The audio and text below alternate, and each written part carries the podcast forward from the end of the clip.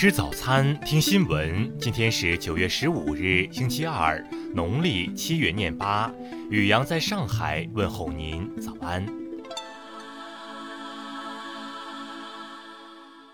先来关注头条新闻。据彭博社报道，揭露水门事件的美国记者鲍勃·伍德沃德将于九月十五日出版新书《愤怒》。伍德沃德在书里写道：“美国总统特朗普在与世界贸易组织时任领导人通电话时，曾威胁要让美国退出该组织。”报道称，特朗普在一月二十二日接受伍德沃德采访时说，他要求时任世贸组织总干事罗伯托·阿泽维多把美国列为像中国和印度一样的发展中国家，以获得更优惠的贸易条件。当阿泽维多表示反对时，特朗普说：“那我接下来会这么做，我要退出世贸组织。”阿泽维多今年辞去了世贸组织总干事职务，他的任期原定于二零二一年结束。去年十二月，因美国阻止所有法官提名，世贸组织上诉机构在原法官任期届满后停摆，导致失去了解决贸易争端的能力。特朗普曾多次扬言要退出世贸组织，批评这个国际机构产生于有史以来达成的最糟糕的贸易协议。此外，伍德沃德在新书中还介绍了特朗普在寻求贸易协议时不分敌友、使用极端手段的更多细节。再来关注国内新闻，原河南省国土资源厅副巡视员刘威德涉嫌严重违纪违法，已主动投案，目前正接受河南省纪委监委纪律审查和监督调查。经初步测算，八月份一线城市新建商品住宅和二手住宅销售价格同比分别上涨百分之三点九和百分之六点九，涨幅比上个月分别扩大零点三和一点二个百分点。海关总署发布公告，要求自十一日起禁止直接或间接从德国输入猪、野猪及其制品，停止签发从德国输入猪、野猪及其产品的进境动植物检疫许可证。今年前八个月，银行业新增人民币贷款投放十四点四万亿，同比多增二点四万亿。贷款主要投向制造业、基础设施、科技创新、小微、三农等重点领域。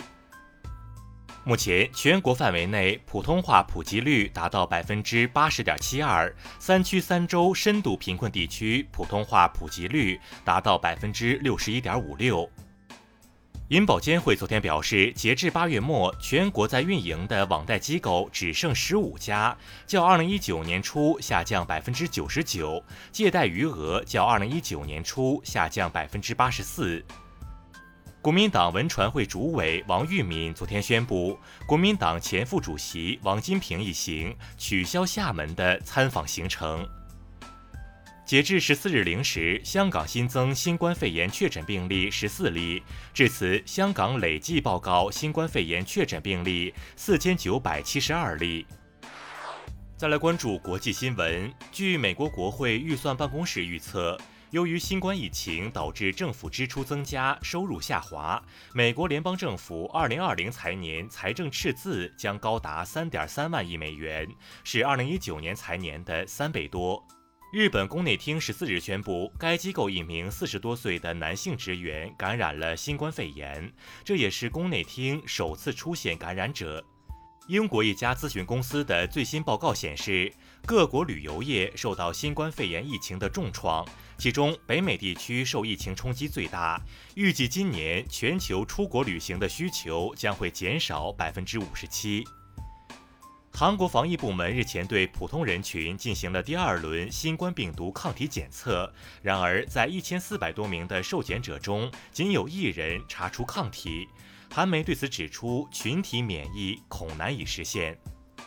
由于疫情反弹，以色列的新冠肺炎确诊病例已连续三天超过四千例。该国将从本月十八日开始，在全国范围内实施为期三周的全国封锁。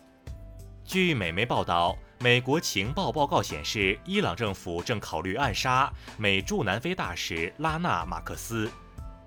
委内瑞拉总统马杜罗当地时间十三日宣布，由于新冠肺炎疫情尚未得到控制，学校最早要到二零二一年才重新开放。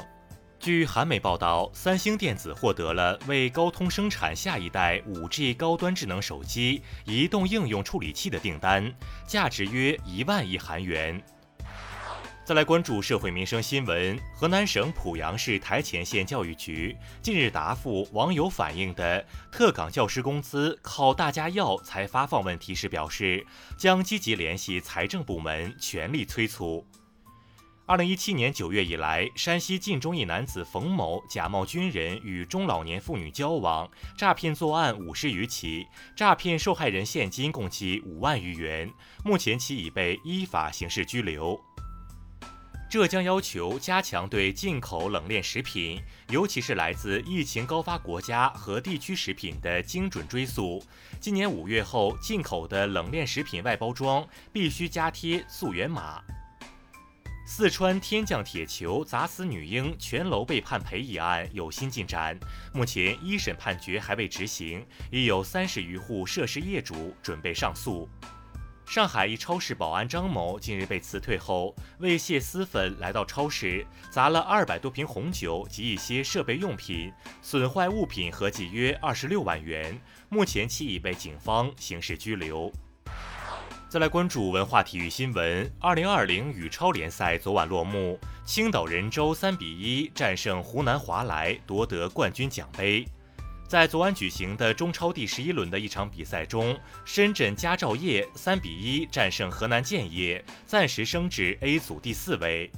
广西隆安亚怀洞遗址考古发现距今一万六千年左右的墓葬和人头骨化石，以及倒数植龟体等，包含旧新时代不同时期的文化遗存。